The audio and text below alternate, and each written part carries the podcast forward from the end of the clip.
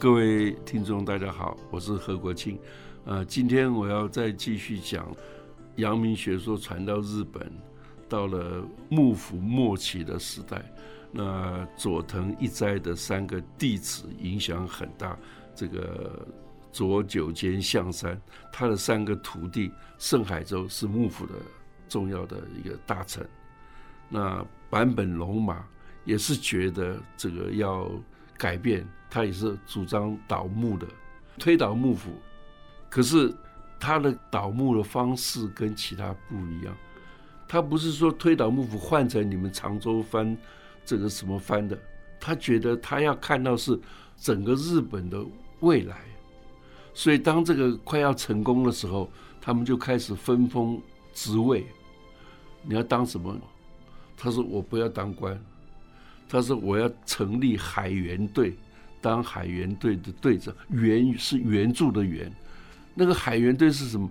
就是大商社，他要组一个大的商社，到全世界做贸易，他还要联合日本、中清朝的这个船一起来到这个全世界来做生意，所以他的理念不是只有看到说哦，你这个为了这个藩的利益。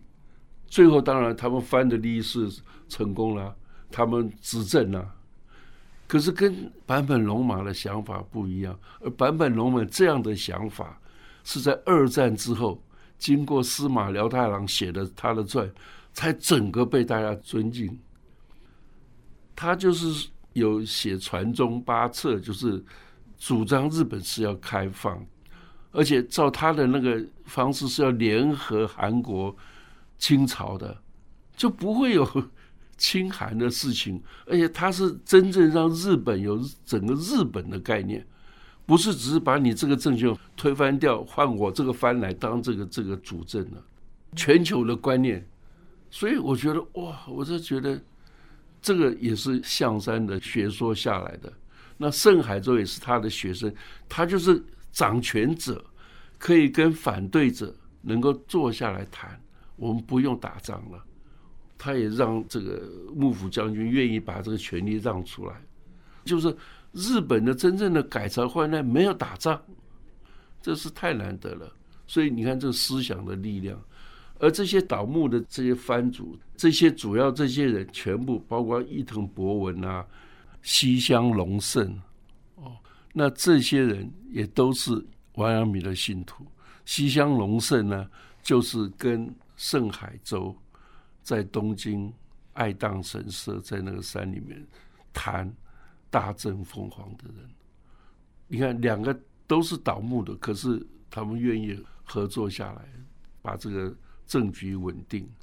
那西乡隆盛，他这个是明治维新的维新的三大功臣之一，他这个人是上模藩的，可是他他也是很。不是听话型的，他是很有意见，他也被在藩主给他流放了，他流放就带的就是杨明的传习录，哦，所以那个整个时代的人都受受阳明心学他的影响，包括日币万元钞上面那个像福田裕吉，他是日本近代最伟大的教育家，他就是觉得。人民的教育很重要。那这些人，他们让整个日本人的基本的从阳明心学里面启发自己，相信自己的能力可以发展了。所以这些都是下级武士可以有这么大的自信，然后最后做到内阁总理这样子的，能够做到这么大的对的明治维新的贡献。哦，那这个影响是什么？我是后来看到。说哦，抗战的时候那些日本兵还蛮会打仗的，而且你看战后不是在什么菲律宾那里，还是岛上那些已经投降很久那些人还在里面呢，就是那个新的力量，那个天皇的概念、中军的概念这么大，包括那个军人素质，让自己新的力量很强，就像王阳明。他的士农工商，他的学生是都有，而且他看到每个人都是圣人，就每个人都有改变的可能，包括他在贵州的时候跟这移民就苗族的人相处，他觉得苗族人也是可以改改变的。所以，我我有一封王阳明写给别人的信嘛，你提到他的两个学生，我一查知道这两个学生，这个贵州人都后来考上举人了，所以他很有教育的本事，而这样的本事，他的教育理念又是很普及。从最基本对大众不识字的大众这样子，他都可以让你教育起，所以整个社会的风气的移转，那这些呢都给日本人学到。所以日本人学的不是程朱理学的不同，一个讲气，一个讲什么慎独这些，他们是让他讲究实践的部分。我我上过传习录是在我在当兵的时候，我们当义语官，每天早上要读传习录，你晓得吧？那个古文嘛，你读了你什么就就跟你读三民主义，你就考一百分，你也不懂三民主义一样。就是说，你的教育的方法就读这个，其实你真正要感动人是王阳明的事功。譬如说，有一个官员叫做乔宇，他当时去。跟王阳明讲说：“我这个当你的学生很久，可是我还有很多事情，觉得对未来的迷茫。他也是要追求圣人之道。他说学问呢贵于专。那这个乔宇也是一个官员，他就说：哦，我是很专。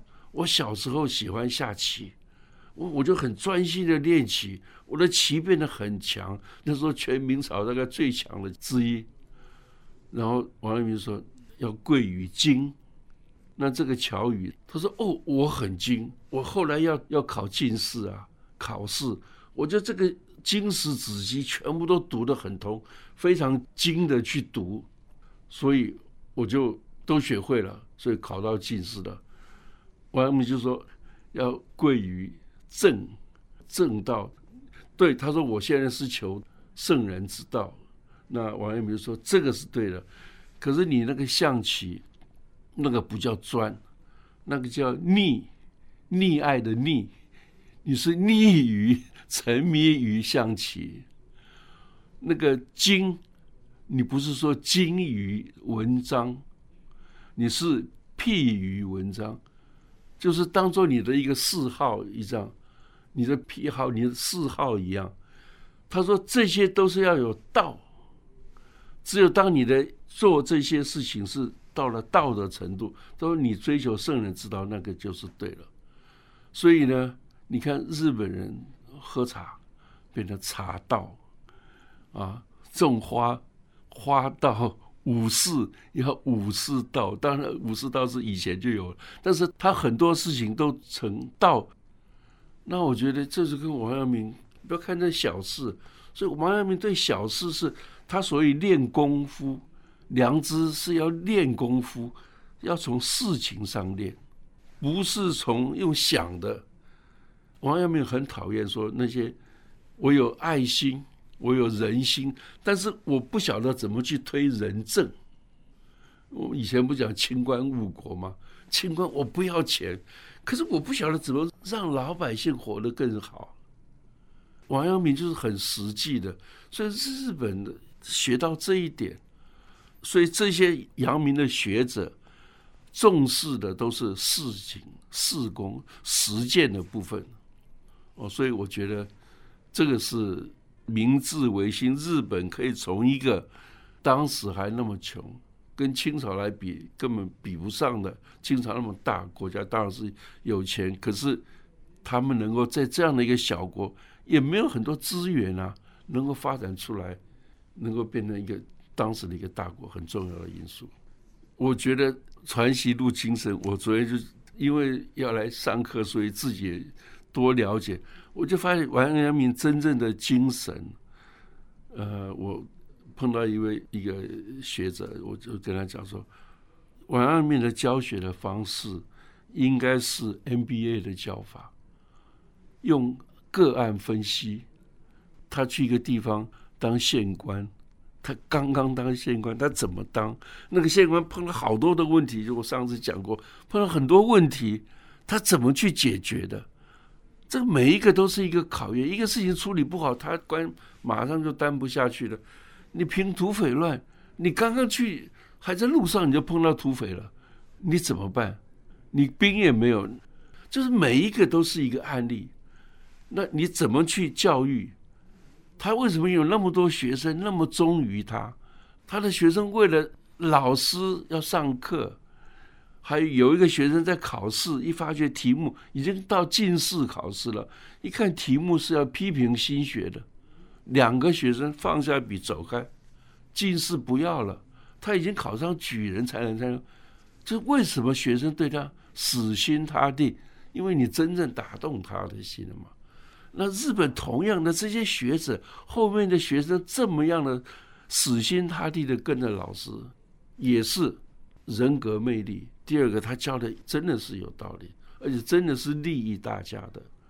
这个是台湾应该要把王阳明，你要教王阳明的智慧，你用个案分析，他怎么去克服困难的？那这困难背后他是什么的心？他的理论从哪里得到证明？啊，知行合一哦，我都会啊，四个字我每一个字都认识啊。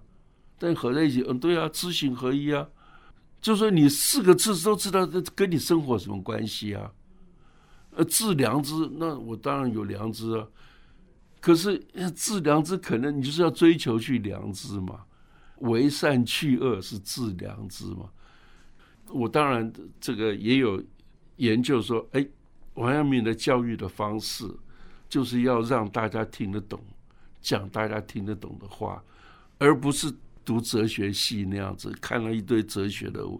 我喜欢看故事嘛。王阳明怎么去碰到这个困难，他怎么去解决？日本人就是在这里学到很多，都是实际的例子里面学到。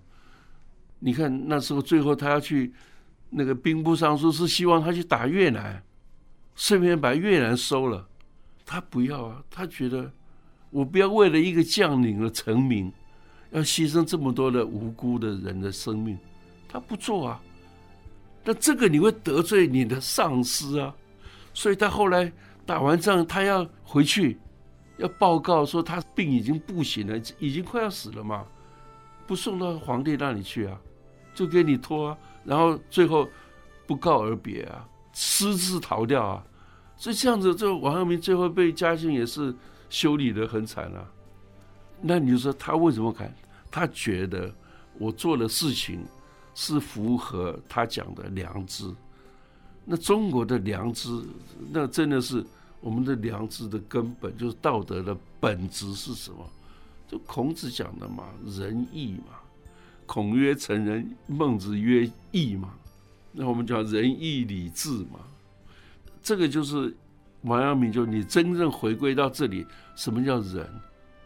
己所不欲，勿施于人嘛。你要爱人嘛。